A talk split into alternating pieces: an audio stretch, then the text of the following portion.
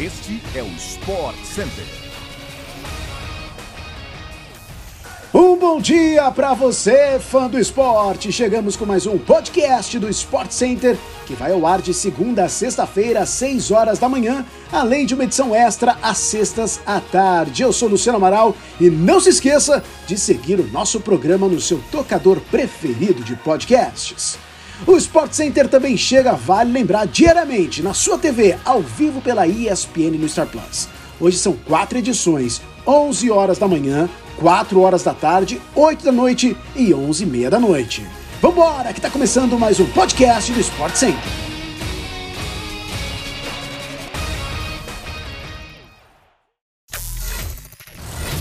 O zagueiro Renan, que teve o contrato rescindido com Palmeiras e Red Bull Bragantino após matar um motociclista em acidente de trânsito, foi anunciado nesta quinta-feira pelo Shabab Al-Ali dos Emirados Árabes. O jogador de 20 anos responde em liberdade pelo crime de homicídio culposo, quando não há intenção de matar, com os agravantes de dirigir sob influência de álcool e não ser habilitado para guiar. Na última quarta, a justiça autorizou o atleta a deixar o país para prosseguir com a carreira.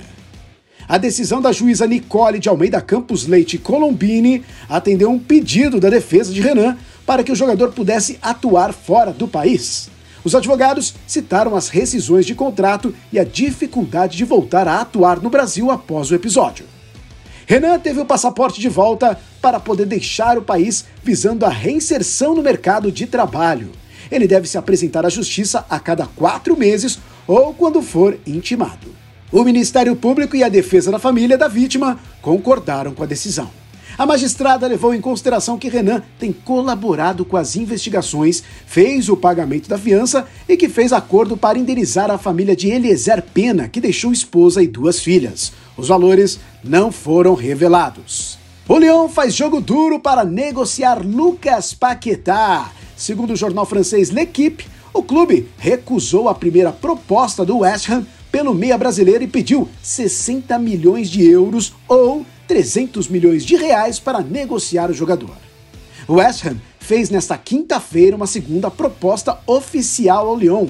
O valor agora seria de 57 milhões de euros ou 289 milhões de reais, um aumento significativo em relação à primeira oferta que foi rejeitada pelo clube francês. A informação foi publicada pelos jornais L'Equipe e também pelo Telegraph. Ainda segundo o jornal francês, o plano do Lyon é só aceitar vender o jogador caso o Ham ofereça 60 milhões de euros, cerca de 300 milhões de reais na cotação atual. O Lyon já trabalhava com a possibilidade de perder Lucas Paquetá na atual janela de transferência desde os últimos meses, como deixou claro publicamente o presidente Jean-Michel Aulas. O Meia recusou uma proposta de renovação contratual em janeiro de 2021 e ainda tem vínculo até 2025 com a equipe francesa. Paquetá chegou ao Lyon no começo da temporada 2020-2021 e tornou-se um dos principais nomes da equipe francesa, destacando-se no meio de campo depois de uma passagem frustrada pelo Milan. Com o desempenho no clube, conseguiu se firmar na seleção brasileira e é cotado como nome certo para estar na Copa do Mundo em novembro. O Lyon pagou cerca de 20 milhões de euros por Paquetá em 2020. Uma nova transferência pode voltar a dar frutos ao Flamengo pelo mecanismo de solidariedade nas próximas semanas.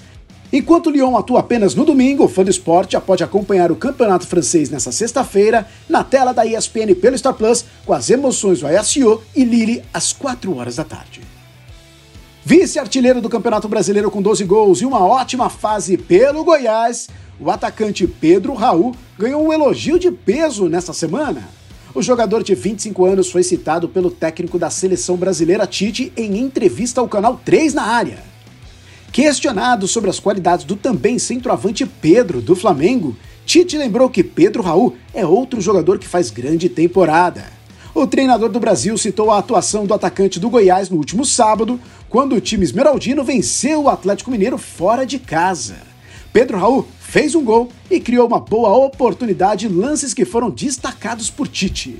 Pedro Raul tem 19 gols na temporada, sendo 12 no Campeonato Brasileiro. Ele é o vice-artilheiro da Série A, atrás apenas de Cano do Fluminense, que já marcou 13 vezes na competição. O atacante pertence ao Kashiwa Reysol do Japão e está emprestado ao Goiás até o fim do ano. recentemente atraiu o interesse de alguns clubes do exterior. Pedro Raul agradeceu os elogios de Tite, falou sobre o sonho de defender a seleção e disse estar pronto para o desafio caso o treinador de fato convoque. O Brasil tem mais uma data de amistosos antes da disputa da Copa do Mundo no Catar. A vida não tá fácil para Benedetto no Boca Juniors. Depois de cumprir dois jogos de suspensão imposta pela diretoria após brigar com o zagueiro Zambrano no vestiário, o atacante voltou a ficar à disposição do técnico Hugo Ibarra, mas não deve recuperar tão facilmente seu posto de titular.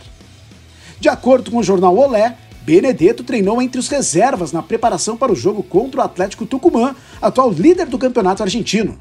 Vasquez manteve o lugar na equipe. Zambrano, que também foi suspenso por dois jogos pela diretoria, recuperou a vaga de titular e treinou com a equipe principal. Segundo Olé, o Conselho de Futebol do Boca Juniors considerou que Benedetto teve mais culpa na briga por ser um dos líderes no elenco. Benedetto está oito jogos sem marcar pelo Boca Juniors. Seu último gol pela equipe foi no dia 15 de junho, na vitória por 5 a 3 sobre o Tigre. O fã de esporte acompanha o duelo do Campeonato Argentino entre Boca e Atlético Tucumã neste domingo, 6 horas da tarde, com transmissão da ESPN pelo Star Plus. E assim chegamos ao fim de mais um podcast do Sport Center. Voltamos na segunda-feira com mais um episódio às 6 horas da manhã no seu agregador favorito de podcasts, além da edição desta tarde de sexta com a programação do esporte no final de semana. É isso, até a próxima, fã de esportes. Valeu!